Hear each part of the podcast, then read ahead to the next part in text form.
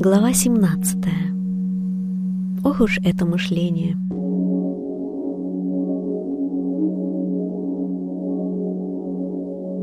Мы являемся тем, что мы думаем, уже став тем, что мы думали. Хаммапада.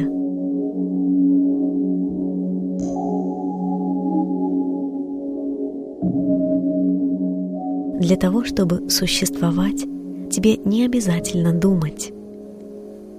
В конце концов, пока ты пребывал в глубоком сне, ты ведь тем не менее существовал, не думая.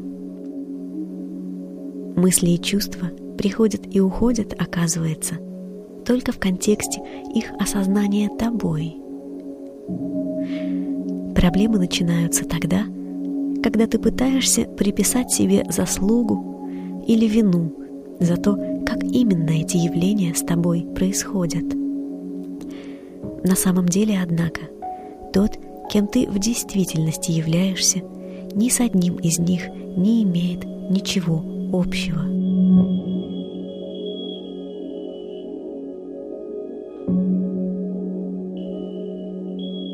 Осознание — это тот контекст, в котором возникает эго, а эго является контекстом, в котором возникает мысль. Пылающий рассудок постоянно, словно горючим, подпитывается твоими нескончаемыми мыслями. Однако тот, кто является свидетелем мысли, является ее обладателем не более чем экран в кинотеатре, обладателем персонажей, на него проецируемых. Когда ты станешь объективным свидетелем своих мыслей, которые приходят и уходят сами по себе, ты прекратишь поддерживать пламя. Смотри на них, но не прикасайся.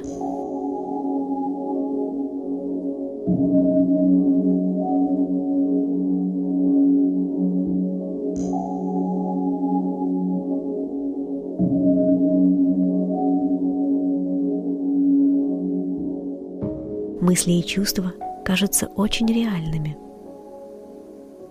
что нереально, однако, так это то, что ты в действительности являешься мыслящим и чувствующим.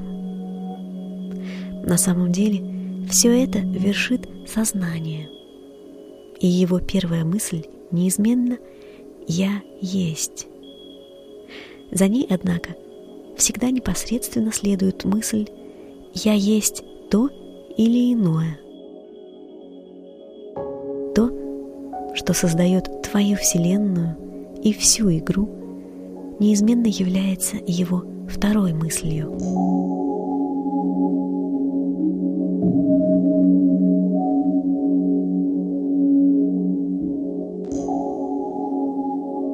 Мысль о собственном «я» создает необходимый контекст для появления рассудка. Рассудок затем образует контекст в котором появляется мир. Но куда девается рассудок, когда не думаются никакие мысли? Куда девается мир, когда ты не думаешь о мире?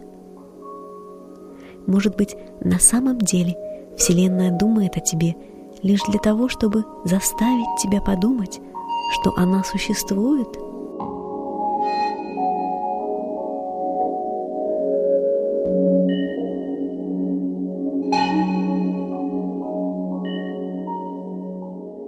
мысли подобны мыльным пузырькам с приблизительно такой же, как у этих пузырьков, реальной субстанцией.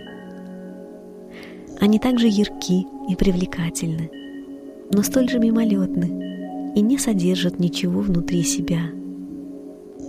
На самом деле, если ты задашься целью отыскать какую-то мысль, ты ее нигде найти и не сможешь.